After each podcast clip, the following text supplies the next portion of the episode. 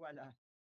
Alors, euh, donc je commence à moins le moins 10, moins le quart. Je vais noter ça. Alors, donc, euh, introduction. J'ai une prélude transatlantique pour commencer. Alors, euh, voilà. Alors, donc, mon PowerPoint est en anglais. Je parlerai en français, mais vous trouverez à peu près le même texte en anglais à l'écran. En mai 1975, six jeunes Péruviens se sont réunis pour créer l'Association Peruana de Semiotica et demander son affiliation à l'Association internationale de sémiotique. Fait curieux, ils ne se sont pas rassemblés dans leur pays d'origine, mais à Paris, où ils poursuivaient tous des études de doctorat sous la direction de. Grémas, qui a personnellement parrainé leur nouvelle organisation. Au cours de la même année et de la suivante, avec d'autres doctorants péruviens de Grémas, ils ont également établi des programmes de sémiotique dans chacune des trois grandes universités de Lima. Dix ans plus tard, sept doctorants d'Argentine, du Mexique, du Pérou et du Venezuela se sont connus en suivant le séminaire de Grémas à l'école des hautes études en sciences sociales à Paris. Ils ont décidé d'officialiser leurs points communs nouvellement découverts et leurs échanges toujours plus étendus en fondant le Grupo Latinoamericana de Semiotica, une fois de plus dans la capitale française, et en enregistrant légalement leur groupe en tant qu'association française à but non lucratif de loi de 1901. Euh, Entre congrès au Mexique et en Argentine, le GLS a tenu son premier colloque international à la Maison de l'Amérique latine sur le boulevard Saint-Germain à Paris en 1946. Après le discours d'ouverture assuré par Grémas lui-même, ont suivi des communications de 40 de ses étudiants originaires d'Amérique latine, mais aussi du Danemark, de la France, de l'Italie, du Liban et du Portugal. Comment se fait-il que, je cite, comme dans une histoire de Julio Cortázar, les premiers sémiologues latino-américains se sont rencontrés à Paris, fin de citation, comme l'une d'entre eux l'a rappelé plus tard. Quelles tendances plus larges et de plus longue durée ont conduit à la création de leurs instituts de recherche et d'enseignement sémiotique à Paris et pas seulement à Bogota, Caracas, Lima, Mexique, Puebla et Rosario. Dans quelle mesure Grémas et son séminaire ont-ils joué un rôle actif dans ces connexions et développements nationaux et internationaux? Cet essai tente de répondre à ces questions et à des questions connexes afin de sonder les facteurs qui guident le développement de la sémiotique à travers le monde. Ah, pardon. Ah, pardon, j'ai euh, j'ai bien lu mon texte, mais j'ai oublié de passer les diapos. Alors, je vais essayer d'être euh, euh, plus sérieux là. Ok, donc maintenant, j'ai encore une introduction qui continue. Alors, je présente l'approche que j'adopte ici donc, ce ne sera pas un travail sémiotique, ce sera un travail d'histoire intellectuelle sur la sémiotique, sur l'histoire de la sémiotique, comme l'a très bien dit euh, Jean Christus. Alors, donc, euh, une épistémologie fondée sur le voyage, la traduction et la transmission. Depuis la fin du siècle dernier, les recherches en histoire des idées ont mis en évidence les spécificités culturelles, temporelles et physiques des pratiques cognitives. S'inspirant de l'histoire socioculturelle, de l'anthropologie et de la sociologie du savoir, les historiens des sciences et les historiens intellectuels ont décrit les découvertes, les inventions, les idées, les croyances et le savoir-faire comme des processus socialisés qui ont émergé en raison de l'intersection de forces liées à des lieux, des temps et des intérêts particuliers. Pourtant, la rançon de cet élan salutaire est arrivée sous la forme d'études si centrées sur la contextualisation qu'elles ont négligé ou même rendu presque incompréhensible la circulation et la transformation des connaissances au-delà du site et moment de leur création. Au cours des deux dernières décennies, la nécessité d'étudier la diffusion ainsi que la localisation a provoqué un tournant sémiotique qui met en avant les, et je cite, pratiques de communication, de mouvement et de traduction dans la euh, euh, dans la formule du conférencier plénier du colloque de 2004 qui a réuni trois sociétés britanniques et canadiennes de l'histoire de la science. Des études en histoire de la science et des idées intitulées, si je traduis de l'anglais en français, donc je cite les titres, Choses en mouvement, circulation et localité, connaissance en transit, culture en mouvement et histoire connectée, tous ces titres mettent l'accent sur la délocalisation, l'interaction et la métamorphose comme pratiques épistémologiques clés.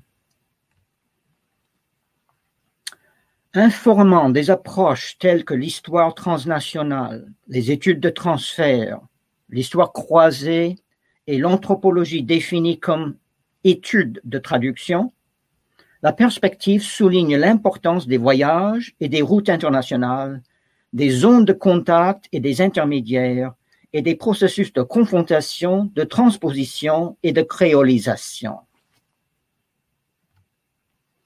La réception d'une nouvelle idée, d'un nouvel outil ou d'une nouvelle méthode suppose une interrogation, une recherche ou une ouverture préalable de la part du récepteur. D'autre part, le potentiel de chaque voyage, échange et interprétation individuelle est conditionné par des dynamiques socio-historiques, des cadres institutionnels et des tendances culturelles. Le nouveau paradigme croise les recherches sur la mondialisation qui aspire à varier et à élargir les horizons géographiques au-delà de l'Occident vers les espaces et interstices intrarégionaux transcontinentaux et postcoloniaux. Alors, Grémas dans le monde. L'introduction continue, donc c'est la dernière partie de l'introduction. Cet essai adopte une perspective centrée sur les voyages, les échanges et la traduction pour étudier l'impact international de Agi Grémas et de son œuvre. Cette étude de cas en histoire intellectuelle et transnationale s'efforce de mettre en évidence et d'évaluer les facteurs clés qui ont conditionné la diffusion des idées du linguiste et sémioticien à l'étranger. Alors que la plupart des recherches sur ces méthodes se sont à juste titre concentrées sur la France, où il a enseigné et développé son groupe de recherche, et sur les publications en français, langue initiale et la plus utilisée pour les travaux, cette conférence aujourd'hui se concentre plutôt sur la propagation et les élaborations nouvelles de ces innovations dans d'autres terres et dans d'autres langues. Cet article ou cette conférence s'inspire de recherches et de communication personnelle avec des collègues pour décrire les contacts directs entre Grémas et des intellectuels à l'étranger, pour préciser l'étendue et la chronologie des traductions publiées de ses écrits et pour caractériser la réception qu'il a inspirée. Des documents et entretiens renseignent sur les conférences et séminaires qu'il a dispensés dans le monde, ainsi que sur la nationalité des doctorants qu'il a inscrits dans son établissement parisien. Des éléments d'histoire socioculturelle, de relations internationales et d'histoire intellectuelle esquissent le contexte dans lequel son projet s'est développé et s'est étendu à différents pays. En effet, l'impact international de ces travaux est étroitement lié à l'histoire plus générale de l'intérêt pour les idées occidentales, pour la langue et la culture française, et spécialement pour le structuralisme, ou ce qu'on appelle aux États-Unis euh, structuralisme et post-structuralisme, mais moi je dirais tout simplement structuralisme aujourd'hui en français. La mesure dans laquelle le français est utilisé ou enseigné dans le site figure comme un facteur, puisque cet usage sert à la fois d'indice et de moteur pour un engagement avec la culture et les idées françaises, y compris pour assister à une conférence de Grémas ou pour lire ou traduire ses travaux. Enfin, l'individu et les essences personnelles jouent aussi un rôle déterminant. À titre d'exemple, du vivant de Grémas, une bonne moitié de ses livres traduits ont été produits par des chercheurs qui ont suivi son séminaire. Attendez, euh, oui, voilà. Les relations internationales et interculturelles avec la France pointent trois grandes catégories dans la réception qu'a connue le projet grémassien, pour chacune desquelles cette étude se concentre avant tout sur une région prise comme exemple. Dans dans l'article qui est euh, euh, dans les articles apparaître euh, qui forment la base de cette conférence, j'ai deux, deux régions comme exemple dans chacune des trois catégories. Ici, ce sera une avant tout. L'article examine d'abord les cultures romanes qui manifestent des affinités étroites avec la France, avec un accent d'abord sur l'Italie, rapidement, mais euh, surtout sur l'Amérique latine. Ensuite, euh, mon article examine les zones de langue germanique qui jouissent d'une convergence moindre mais toujours significative avec la culture française. Et là, je me concentrerai sur l'Amérique du Nord anglophone, avec quelques remarques sur l'Allemagne, sur les, sur la langue germanique, euh, tout ce qui se fait en allemand. Le dernier panneau du triptyque explore des pays qui ont entretenu des relations plus lointaines avec la France, notamment au cours de la carrière de Grémas, en prenant comme exemple la Chine. Et euh, avec quelques remarques, si j'ai le temps, sur la Russie, l'URSS. La conclusion, alors j'ai deux conclusions, je vais sans doute lire une, une conclusion très courte euh, et puis euh, juste parler rapidement d'une conclusion plus longue, enfin qui, qui n'est pas forcément utile aujourd'hui. Donc on, on, verra ça à la fin. Alors euh, voilà.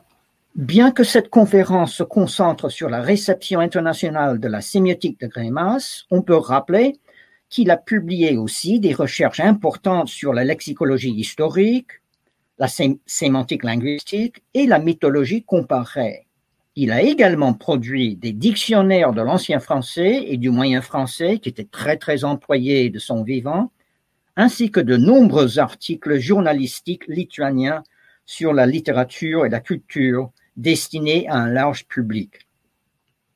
Au total, ces publications comprennent 11 livres en auteur unique et 5 en co-auteur, deux ouvrages collectifs en directeur unique et 6 en co-directeur plus, euh, plus d'une centaine d'articles scientifiques et de chapitres de livres et quelques 200 articles en lituanien. On aura compris que pour mener à bien l'enquête que nous nous proposons, il faudrait maîtriser l'histoire des cultures et des idées du monde moderne dans son entier, ce qui n'est malheureusement pas notre cas. Nous essayerons pourtant de formuler la problématique et d'indiquer ses enjeux en posant certains jalons, en avançant des hypothèses et en pointant des interrogations que nous espérons utiles pour des recherches futures. En plus des travaux scientifiques publiés, nous nous appuierons sur des documents archivistiques ainsi que sur nos entretiens et communications personnelles avec Agi Grémas, ses traducteurs, éditeurs et collaborateurs, et avec des spécialistes des différentes cultures étudiées. Ah, alors, donc voilà mon plan. Comme j'ai indiqué, on va regarder d'abord les langues romanes, surtout l'Italie, mais avant tout euh, l'Amérique latine.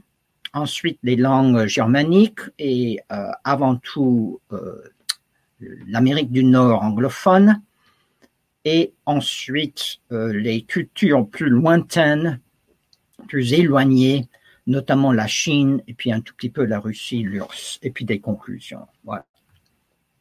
Alors donc euh, les langues romanes. D'abord euh, Paris.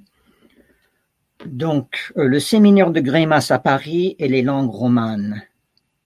Après avoir enseigné pendant 16 ans à Alexandrie, à Ankara, Istanbul et Poitiers, en 1965, Grémas rejoint Barthes, Bourdieu, Brodel, Lévi-Strauss et une foule d'autres sommités à l'école pratique des hautes études sixième section à Paris en 1975, devenue l'école des hautes études en sciences sociales ou euh, qu'on l'appelle euh, EHESS. Pendant plus d'un siècle depuis Napoléon, l'enseignement supérieur français avait servi de modèle à d'autres pays, devancé uniquement par le système prussien, puis par celui américain plus tard. Lorsque Greimas a pris la retraite en 1985, les étudiants étrangers représentaient 14% euh, des inscriptions à l'université française. Le séminaire de Greimas sur la sémantique générale, c'était le terme officiel, en fait, c'était sur la, sémiotique, est devenu le véhicule clé pour l'élaboration et la diffusion de sa sémiotique au cours des deux décennies suivantes, grâce en partie à ce qu'il se réunissait dans la ville intellectuelle mondiale par excellence, auréolé par le riche patrimoine culturel de la France, et au fait qu'il se faisait dans la langue de prestige de longue date qu'est le français, ce rassemblement hebdomadaire, sa continuation dans un café voisin et ses nombreux ateliers parallèles ont attiré chaque année plus d'une centaine de chercheurs du monde entier.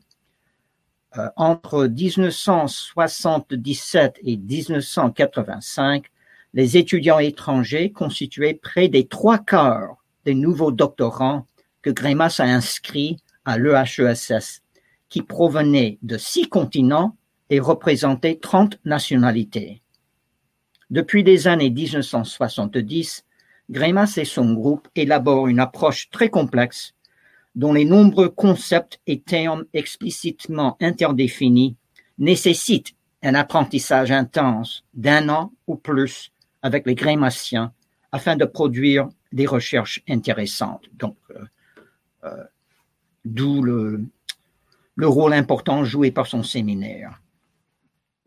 De nombreuses sociétés latines entretiennent depuis longtemps des liens étroits, se sont souvent inspirées des penseurs francophones et ont considéré Paris comme le centre d'art, le premier centre d'art et d'idées. Au cours de la période entre 1965 et 85, le produit intérieur brut par habitant de la France représentait entre 3 et 15 fois celui des pays d'Amérique latine et dépassait celui de l'Italie d'environ 50%. Donc, c'est un pays riche, euh, relativement. La parenté des langues romanes facilite les traductions bien que chacune d'entre elles possède ses idiotismes et que la terminologie linguistique peut poser problème. Alors, un mot donc sur l'Italie. Presque trois quarts des élèves du secondaire étudient le français dans les années 1960 en Italie, alors que moins d'un quart suivent des cours d'anglais, la deuxième langue étrangère. Ce rapport s'inversera pourtant à partir des années 1970, comme il le fait plus généralement dans le monde latin. D'autre part, jusqu'en 1985, le lauréat reste le diplôme le plus avancé en lettres, ce qui inspire nombre d'intellectuels du pays à préparer un doctorat à Paris. À partir de 1966, la recherche et les déclarations populaires de Barthes, en traduction, et d'Umberto Eco sur l'esthétique, la littérature moderne et la communication visuelle ont propulsé la sémiotique au premier plan en Italie. Alors, euh, très important, euh, Paolo Fabri, élève de Grémas à Paris dès les années 1960, profite de cet intérêt pour donner des cours sur l'approche grémassienne en recrutant des sujets à penchant théorique pour travailler avec le groupe de recherche grémassien. Grémas fait 12 séjours scientifiques en Italie dont deux de plus d'un mois. En 1970-71, en tant que directeur académique fondateur du Centro Internazionale di Semiotica e di Linguistica à Eurobino, il conçoit et organise le programme d'été et la série d'essais qui serviront pendant des décennies de forum dynamique d'expérimentation et de discussion sur la sémiotique et de nouvelles approches similaires. Alors, les premières traductions de Greimas sont italiennes, et c'est en italien que l'on traduit son œuvre le plus rapidement et complètement. Sémantique structurale et la quasi-intégralité de sa sémiotique sont traduites, 11 livres et 12 articles en tout à ce jour. Sauf exception, les versions italiennes sont publiées en moyenne seulement trois ans après l'original français. Alors, l'Amérique latine.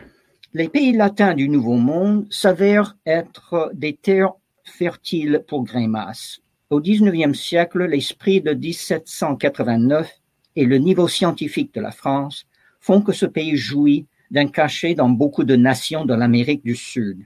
Certaines élites créent et font imposer le toponyme Amérique latine, donc qu'ils ont créé, pour désigner la grande région qu'ils réussissent à attirer dans la sphère française aux dépens de leurs anciens maîtres coloniaux, des États-Unis et des peuples indigènes de leur propre pays.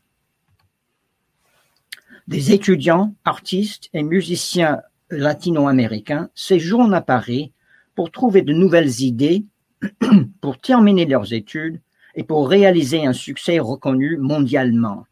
Le sémioticien Raoul Dora a observé que, je cite, apprendre le français et connaître Paris fut un idéal de l'homme latino-américain cultivé. Et euh, entre parenthèses, donc, euh, je précise que l'esquisse rapide que je vais faire là sur l'Amérique latine euh, essaie en général de résumer tout simplement quelques points saillants, pertinents pour cette étude globale et comparative que je fais mais euh, des points que j'ai relevés, que, nous avons relevés dans les travaux, les communications personnelles et les interviews autrement plus riches de chercheurs tels que Diana Luz euh, Pessoa de Barros, euh, Valgir Bevidas, Yvon Lopes, Carolina Lemos, Lucia Santaella Braga et bien d'autres encore. Donc moi, je ne fais que présenter une sorte de, de résumé hyper simplifié. Alors, les linguistes s'approprient euh, les les idées centrales de Saussure en Amérique hispanique dans les années 1940 et au Brésil dans les années 1960. Suite à l'influence antérieure du positivisme et de l'existentialisme, le structuralisme devient un courant clé en Amérique latine à partir des années 1960, stimulé par des étudiants et chercheurs revenus de séjours d'études en France et par des traductions en espagnol et en portugais largement diffusées dans le Nouveau Monde. Les jeunes chercheurs latino-américains se tournent vers les structuralistes en quête de stratégie pour rénover des paradigmes hérités du siècle précédent dont les adeptes en place établis résistent vigoureusement aux nouvelles perspectives. Le Brésil représente un cas unique, unique. Cinquième pays du monde en population et en superficie, il détient la moitié de la population, de la superficie et de l'économie de l'Amérique du Sud. Dans le cadre d'une stratégie qui vise à épouser plus pleinement et rapidement le modèle occidental du modernisme et du développement, en 1834, le Brésil crée des institutions d'enseignement tertiaire, dont euh, USP, qui devient rapidement la première université de l'Amérique du Sud.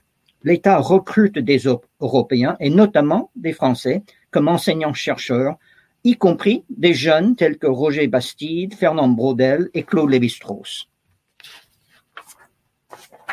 Le Brésil reste actuellement l'un des rares pays de l'hémisphère sud doté d'institutions et de groupes scientifiques de haut niveau et qui partagent un grand nombre de traditions culturelles et scientifiques occidentales. La fin des années 1960 et les années 70 en particulier ont été caractérisées par, je cite, une croyance renouvelée en la valeur rédemptrice de la science et de la technologie moderne. Euh, fin de citation. Au cours du siècle dernier, au Brésil et dans toute l'Amérique latine, les États-Unis et ses perspectives plus empiriques, techniques et pratiques concurrencent puis remplacent la France comme source d'inspiration principale, transformation qui s'accélère à la suite de la Deuxième Guerre mondiale et particulièrement après 1980. Néanmoins, la compétence en français reste répandue parmi les élites et les classes privilégiées et Lucia Santaella Braga a souligné que les sciences humaines des années 60 et 70 continuaient à illustrer, je cite, l'attrait français des modes intellectuels se sont toujours exercés sur la communauté universitaire brésilienne. Dès les années 70, en Argentine, au Brésil, au Chili, au Mexique, au Pérou et au Venezuela, des intellectuels s'intéressent à l'approche de Grémas, suivent son séminaire et soutiennent des thèses sous sa direction. En 77-85, plus d'un quart des nouveaux doctorants de Grémas à l'EHESS viennent de l'Amérique latine, à part une part à peine inférieure à la part euh, de France, alors, même que la région fournit une part négligeable des étudiants étrangers de niveau tertiaire en France. Bon, ce que je voulais dire, c'est qu'il y a peu hum, euh, de gens, euh, d'étudiants d'Amérique latine qui étudient à l'université en France, mais un quart des nouveaux doctorants de Grémas dans cette tranche d'années y, proviennent de là. Comme euh, le rappelait euh, sa doctorante argentine Lucrecia Escudero Chauvel, pour les latino-américains, je cite, le séminaire de Grémas était un centre d'apprentissage et un rite de passage obligatoire pour ceux qui voulaient étudier la sémiotique. Fin de citation. Beaucoup de ces pèlerins intellectuels se présentent à Paris déjà familiarisés avec la linguistique, l'anthropologie et la philosophie qui informent l'approche grémassienne. Les sémioticiens latino-américains font valoir que l'ouverture de leur région à la nouveauté, son utilisation prépondérante de pratiques culturelles non verbales et son recours aux médias de masse rendent, euh, rendent la région particulièrement, je cite, en phase avec la sémiotique. Fin de citation. Trémas et son séminaire fonctionnent comme des nœuds de connexion clés grâce auxquels les latino-américains développent leurs propres projets et structures institutionnelles connexes, comme l'illustre justement la fondation des deux associations sémiotiques que j'ai relatées au début de ma conférence. À leur tour, les latino-américains invitent Grémas dans leurs universités, créent des séminaires, centres et périodiques consacrés à ces méthodes et traduisent ses travaux. Euh, comme vous savez sans doute, en 1973 et 75, Grémas fait de grandes tournées de conférences et de séminaires dans l'État de Sao Paulo, dont à Uspi, là comme ailleurs, il s'exprime toujours en français euh, s'il ne s'adresse pas à ses compatriotes en lituanien. Donc, euh, même s'il se balade euh, en Amérique du Sud, au Brésil, en Russie, en Lituanie, enfin, si, si, en italien, en italien, en Italie, il s'exprime toujours en français, à moins, enfin, en français ou en lituanien. Il n'a jamais essayé d'apprendre les, les, différentes langues. Ce serait impossible de toute façon. À titre de comparaison, il ne lira que deux communications dans la péninsule ibérique pendant toute sa carrière. Donc c'est incroyable, euh, euh, passer tout ce temps en Amérique latine, alors que euh, Portugal et en Espagne, il n'y est pratiquement pas allé. Alors, sémantique structurale et la quasi-intégralité de sa sémiotique sont traduites en portugais et en espagnol paru le plus souvent dans d'excellentes maisons d'édition. Onze livres de Grémas sont disponibles en espagnol et onze en portugais, plus six articles en espagnol et cinq en portugais. Parmi les traducteurs espagnols, euh, certains évoluent en Europe, d'autres en Amérique latine, et presque toutes leurs traductions paraissent en Espagne, sauf exception à Madrid, puis sont distribuées dans les autres pays hispaniques. Les Brésiliens réalisent toutes les traductions portugaises qu'il publie au Brésil, généralement à Sao Paulo, souvent chez USPI. Les latino-américains intéressés par le, travail de Greimas comprenaient de nombreux linguistes, mais aussi des spécialistes en littérature et en communication. Ils voient dans ces méthodes et plus largement dans le structuralisme des ressources utiles pour leurs efforts visant à rajeunir les méthodologies existantes à critiquer l'idéologie, à étudier les nouveaux médias et à explorer la littérature expérimentale et les récits et traditions oraux autochtones. afin d'étudier leur société multiculturelle, polyglotte et multiraciale et de faire face à l'impact d'événements politiques dramatiques qui ont secoué leur région, les sémioticiens d'Amérique latine mettent au point, entre autres, un cadre épistémologique unifié qui réunit des facteurs internes et externes au texte, qui analyse aussi les mécanismes sociaux de la communication tels que la production, la circulation et la consommation des textes, et se concentre souvent sur l'ethnosémiotique et la sociosémiotique. Perspective finale sur les cultures romanes, donc sorte de conclusion sur les cultures romanes, les intellectuels de langue romane se sont ainsi engagés activement avec Grémas et son travail et ont mis en place des structures et des instruments locaux efficaces pour approfondir les collaborations et faire progresser leurs projets connexes. Dans des sites tels que Bologne, Lima, Palerme, Puebla et Sao Paulo, des cours, des colloques et des publications ont transmis et développé des idées grémassiennes. Dans les sciences romanes du langage, sémantique structurale a inspiré des investigations linguistiques du discours à l'intérieur et au-delà de la phrase, y compris en stylistique et en pragmatique. Aujourd'hui, les terres latines restent des serres dynamiques pour de nouvelles directions de la sémiotique inspirées des principes grémassiens qui informe de nombreux groupes de recherche réunis dans la Fédération romane de sémiotique récemment créée. Et vous savez euh, mieux que moi qu'il y a au moins 10 ou 12 euh, groupes euh, de sémiotique très très importants, rien qu'au au Brésil, et c'est le Brésil et l'Italie où la sémiotique aujourd'hui vit plus pleinement aussi bien qu'en France. Alors, je, ne vais pas en parler, mais il y a d'autres euh, d'autres régions euh, francophones ou en partie francophones qui qui sont euh, qu'on peut étudier, qui, qui ont chacun des, des, cas particuliers. la Roumanie, signataire du pacte de Varsovie, le Canada francophone hybride, ancienne colonie, et puis des régions où il y a eu moins de réception de la sémétique de Grémas. On peut poser la question pourquoi? Ok. Alors, les langues germaniques euh, très bien. Alors, au sein du deuxième groupe linguistique occidental important, celui germanique, ce sont les Américains anglophones qui se sont occupés des travaux de Grémas beaucoup plus que d'autres chercheurs. Alors que les universitaires aux États-Unis se tournaient traditionnellement vers l'Allemagne plutôt que vers la France depuis le XIXe siècle, les échanges culturels franco-américains s'amplifient de façon significative après 1945. À l'université, le français devient la première langue étrangère, les stages à l'étranger se développent dans les deux sens, et les États-Unisiens constituent la nationalité la plus importante parmi les étudiants étrangers inscrits en France. En revanche, les perspectives de l'œuvre de Grémas, comme celles de beaucoup d'autres Français et d'Européens du continent, s'opposent à plusieurs titres aux tendances dans l'investigation intellectuelle comme dans l'analyse textuelle chez les Anglo-Américains.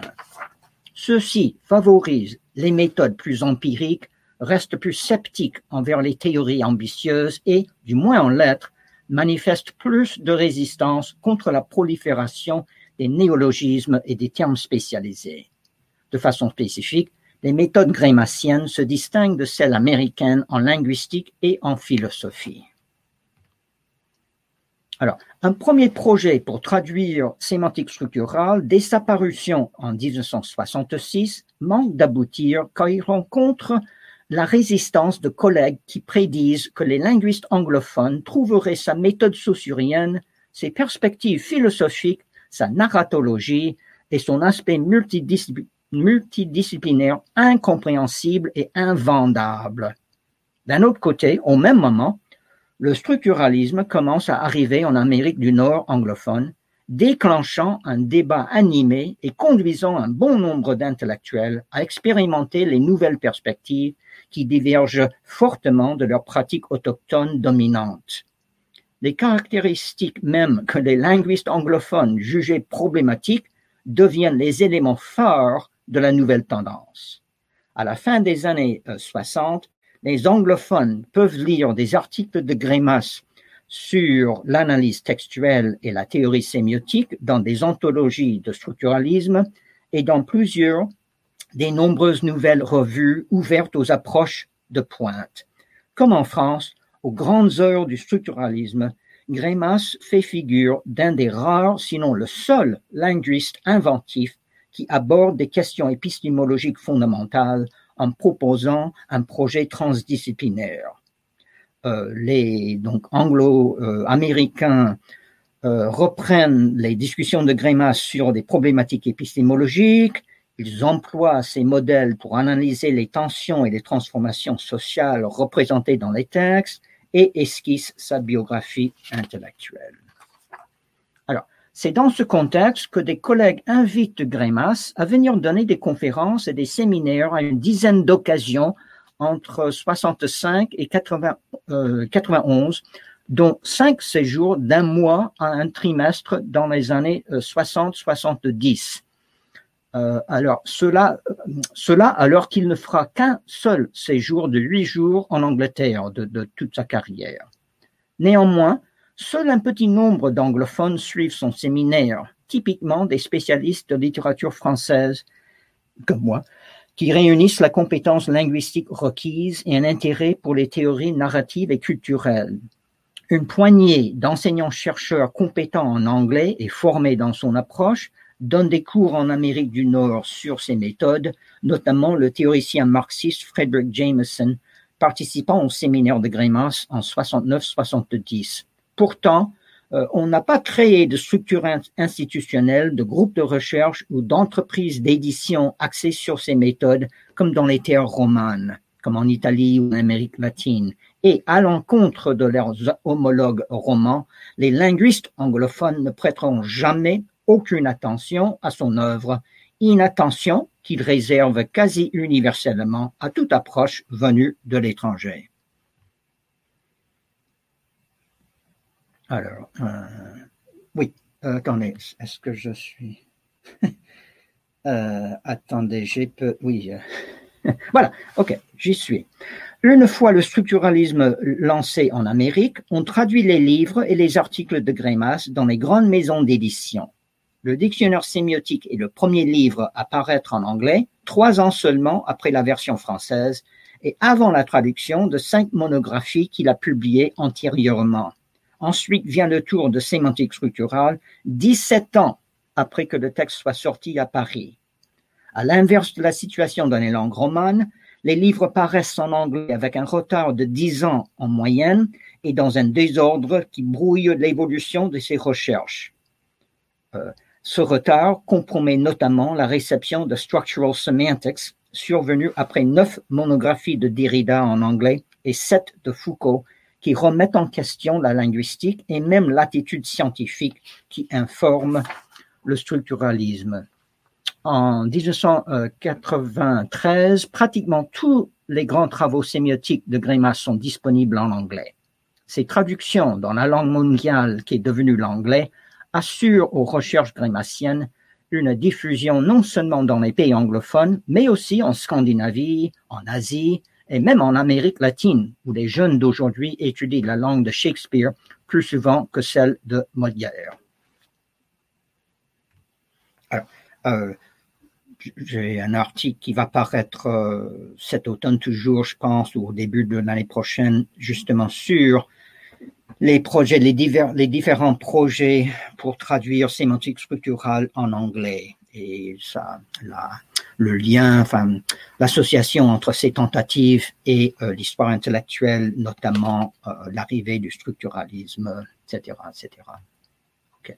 Alors, euh, bon, je vais peut-être passer rapide, très très rapidement sur donc les, le monde germanophone. Je dirais très rapidement que l'Allemagne, enfin, pas seulement l'Allemagne, mais toutes les régions germanophones, donc, euh, manifestent encore moins d'intérêt de façon générale à la science française, y compris au structuralisme et y compris à l'œuvre de Grémas. Euh, l'anglais remplace le français déjà comme première langue étrangère à partir des années 30. Euh, souvent, les chercheurs français euh, consultent et se réfèrent aux recherches en allemand, mais l'inverse demeure rare. Alors, Grémas est quand même allé faire des conférences à quatre reprises aux grandes heures du structuralisme, mais au-delà, il n'y a pas eu grand-chose. Et puis, euh, on a traduit quand même neuf articles de Grémas euh, qui donnent donc une idée de, ses recherches, une bonne idée de, des, champs dans lesquels il a travaillé, mais euh, on a traduit uniquement un ouvrage, un livre de lui, Sémantique structurale. Alors, pourquoi? Bon, c'est comme j'ai dit déjà, et puis de plus, les spécialistes euh, les spécialistes de hum, langue germanique spécialisés dans l'analyse du discours se concentrent plutôt sur l'élaboration de leur propre texte linguistique euh, et les philosophes de même traitent également de leurs propres problématiques et se sentent notamment peu attirés par les perspectives transdisciplinaires qui caractérisent le structuralisme. Alors, euh, il y a, y a d'autres endroits intéressants. Il y a euh, le, le, Danemark, ou à cause de, de l'importance de Jamslev et de Brondal chez Grémas, euh, les, les, les, Danois s'intéressent à Grémas euh, dès les années 60, donc très très tôt, et de même Herman Parret, chercheur très actif, très dynamique, a suivi le, le, séminaire de Grémas dès les années 60 et il a donc introduit Grémas dans le monde flamand et euh, néerlandais. Voilà. Conclusion, donc, euh, d'abord sur les langues germaniques, donc y compris l'anglais. Euh, attendez, oui, oui. Les chercheurs de langue germanique travaillent dans des contextes intellectuels beaucoup plus éloignés des perspectives françaises que leurs homologues romans, et l'accueil qu'a connu le projet grémassien suit largement l'intérêt pour le structuralisme croissant et décroissant au rythme de sa fortune. Les interactions anglophones avec Grémas et son travail se révèlent être beaucoup plus étendues et plus durables que celles des autres idiomes euh, germaniques. Alors, conclusion donc aux langues romanes et germaniques. Dans les cultures romanes et germaniques étudiées, le modernisme audacieux, parfois iconoclaste de Grémas, a sonné avec l'élan, pardon, a sonné avec l'élan novateur et révolutionnaire des années 60-70, alimenté par l'afflux massif d'étudiants, l'expansion des systèmes universitaires, l'embauche de nombreux jeunes professeurs et la prolifération de nouvelles revues universitaires et séries de monographies. Donc, euh, ce que j'essaie de dire là, c'est le, l'audace de Grémas, son côté euh, euh, novateur, euh, révolutionnaire, euh, audacieux, allait bien avec ce moment-là d'expansion et de, d'innovation dans le monde intellectuel et dans le, les institutions universitaires. Les intellectuels de toutes les sciences humaines se sont inspirés des, des essais épistémologiques de Grémas pour réfléchir à des questions théoriques fondamentales, ont appliqué ou adapté ces, modèles pour analyser les pratiques et produits culturels et ont exploré son projet de théorie ambitieuse et autonome qui admet une croissance et un changement euh, continu. Pardon, je, oui, alors, alors euh, il, est, il est frappant de constater à quel point les chercheurs du Nouveau Monde accordent une réception bien plus généreuse à Grémas et son œuvre que la plupart de leurs homologues non francophones de l'Ancien Monde. Grémas traverse l'Atlantique pour passer près de 11 mois en Amérique anglophone et un mois et demi au Brésil, alors qu'il n'a traversé la Manche que pour un seul séjour scientifique de huit jours en Angleterre et a traversé les Pyrénées pour une seule journée d'études. C'est incroyable. De même, en 1977 et 85, il accepte 18 Américains hispaniques comme nouveaux doctorants, alors qu'il n'a inscrit qu'un seul de l'Espagne, euh, pourtant pays voisin de la France. Le monde universitaire du Nouveau Monde a certainement restructuré et mis à jour ses programmes beaucoup plus facilement que la plupart des pays du vieux monde. L'Italie reste l'exception notable en tant que nation européenne non francophone qui a offert à la cinétique grémassienne un accueil au moins aussi dynamique que partout ailleurs dans le monde. Alors, donc, euh, la troisième euh, catégorie de région, culture plus éloignée, est donc l'exemple de la Chine. Dans certaines sociétés qui manifestent beaucoup moins de convergence avec la France, où se déploie une vie intellectuelle très distincte et où s'exerce éventuellement une opposition politique et idéologique à l'Ouest, notamment pendant la guerre froide, Greimas et son œuvre connaissent une réception bien différente. Le structuralisme y demeure longtemps inconnu ou reçoit un accueil mitigé, voire hostile, mais qui s'améliore pendant une période à partir des années 80. La Chine nous servira d'exemple principal avec quelques remarques sommaires sur la Russie, euh, l'URSS.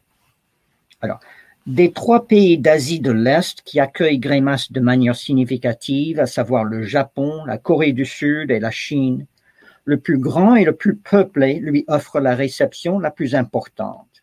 La dynastie Qing avait initié une plus grande ouverture aux autres sociétés à la fin du XIXe siècle en réponse aux affronts, défaites et revers internationaux humiliants bien que le français ne soit que la troisième langue étrangère après l'anglais et le japonais, un certain nombre d'universités d'élite maintiennent des programmes solides en langue et littérature française.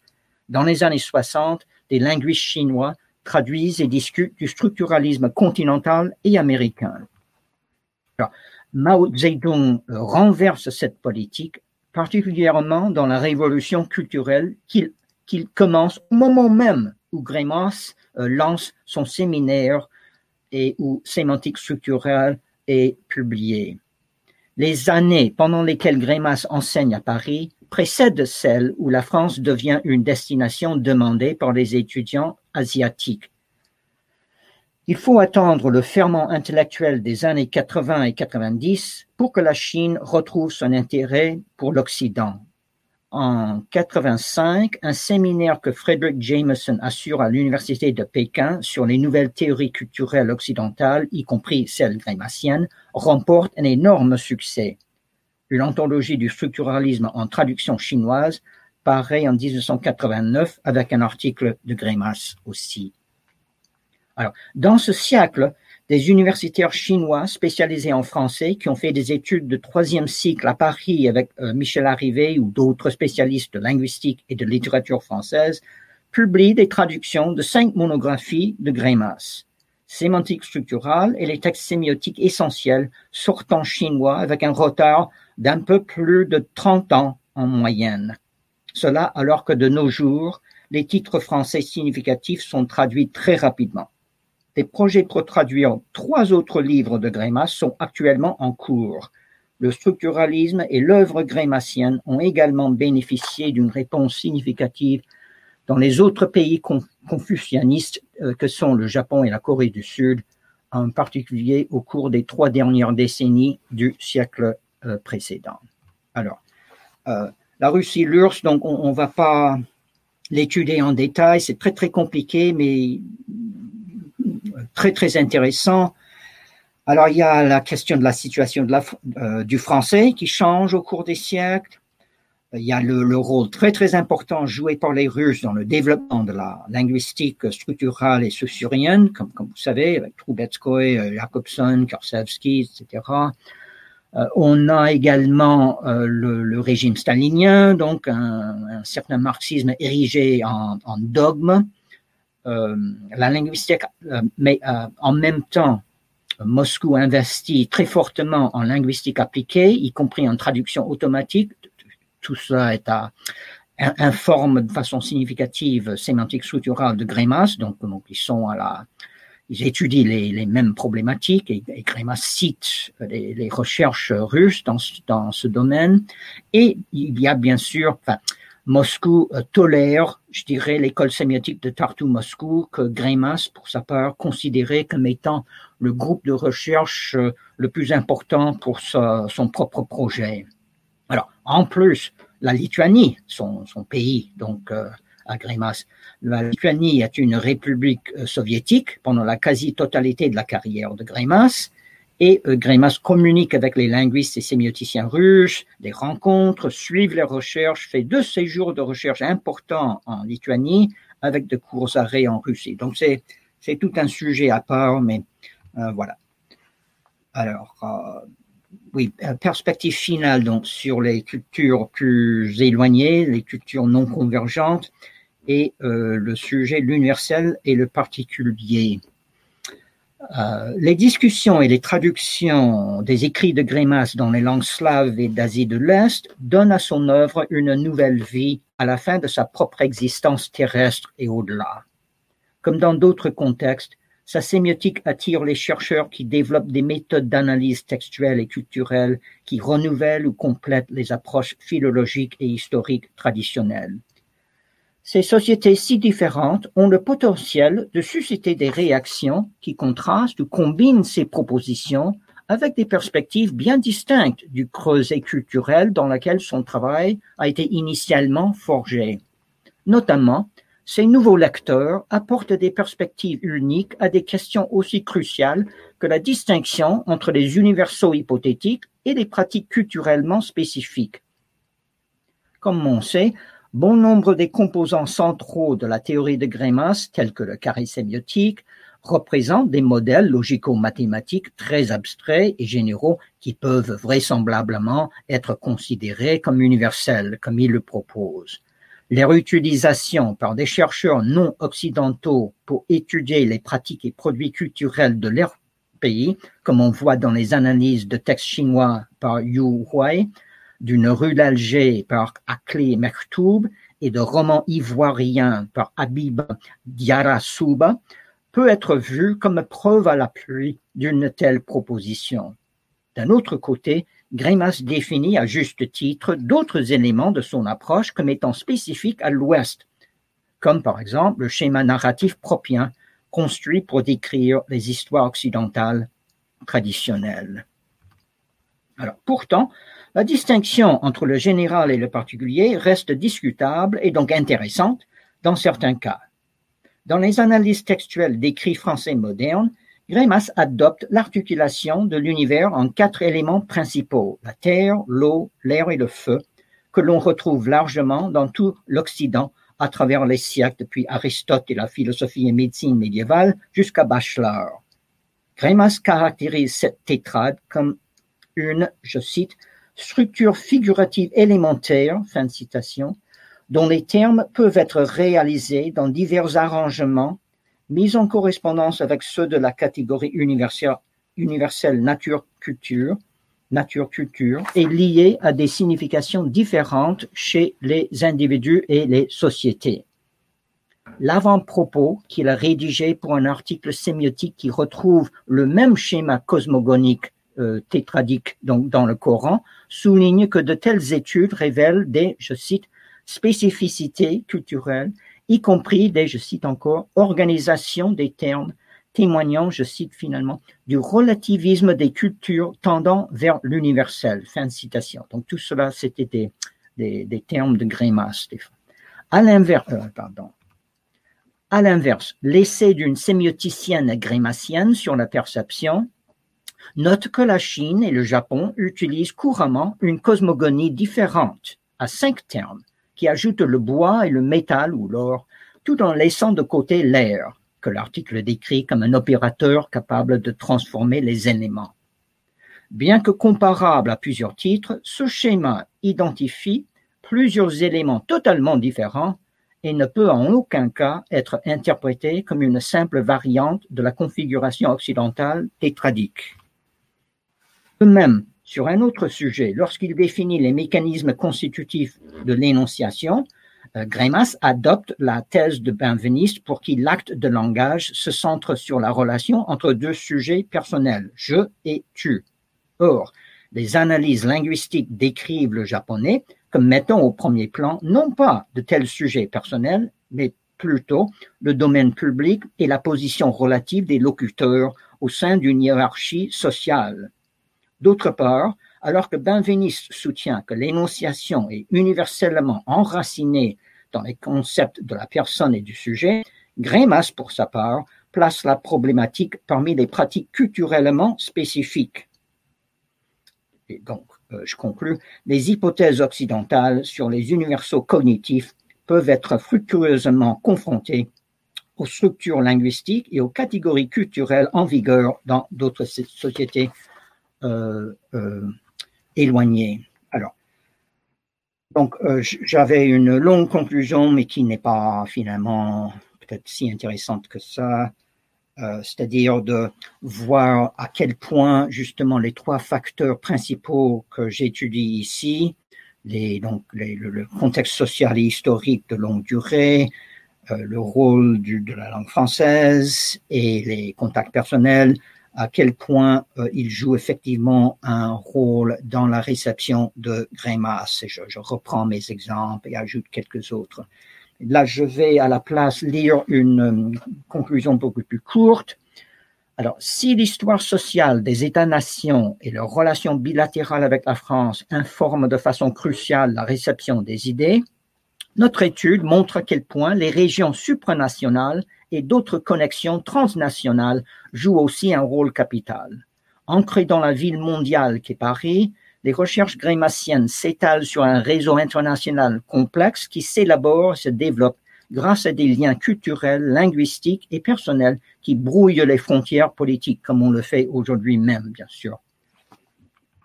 La variation dans les ouvrages de Grémas disponibles d'un idiome à l'autre fait que l'auteur que peuvent connaître les lecteurs varie de façon significative selon leurs compétences linguistiques.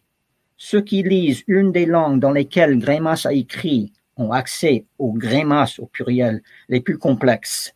Les francophones peuvent ainsi suivre le déroulement chronologique de ces recherches, véritable microcosme de l'évolution moderne des sciences du langage. Les lituanophones, de leur côté, ont la possibilité d'explorer son journalisme, euh, donc qui euh, présente tous les grands moments et personnalités du XXe euh, siècle. Et c'est un, une dimension de son œuvre que nous autres euh, ignorons, ou presque. Pour leur part, les anglophones peuvent s'abreuver de sa sémiotique, mais ne connaissent ni le tournant sensible qu'effectue de l'imperfection, parce que cet ouvrage n'a pas été traduit, ni la trajectoire historique de son parcours scientifique, puisque toute la chronologie a été brouillée, ni ses témoignages sur les événements et personnalités de son siècle consignés dans ses articles journalistiques. Et les Biélorusses, que j'ai pas mentionné, mais enfin les Biélorusses, ils ont euh, en tout et pour tout euh, deux volumes de sa mythologie euh, comparée. Donc pour, eux, Grémas c'est un mythologue. Et ainsi de suite, chaque langue livrant une image différente d'Agi Grémas. Je vous remercie.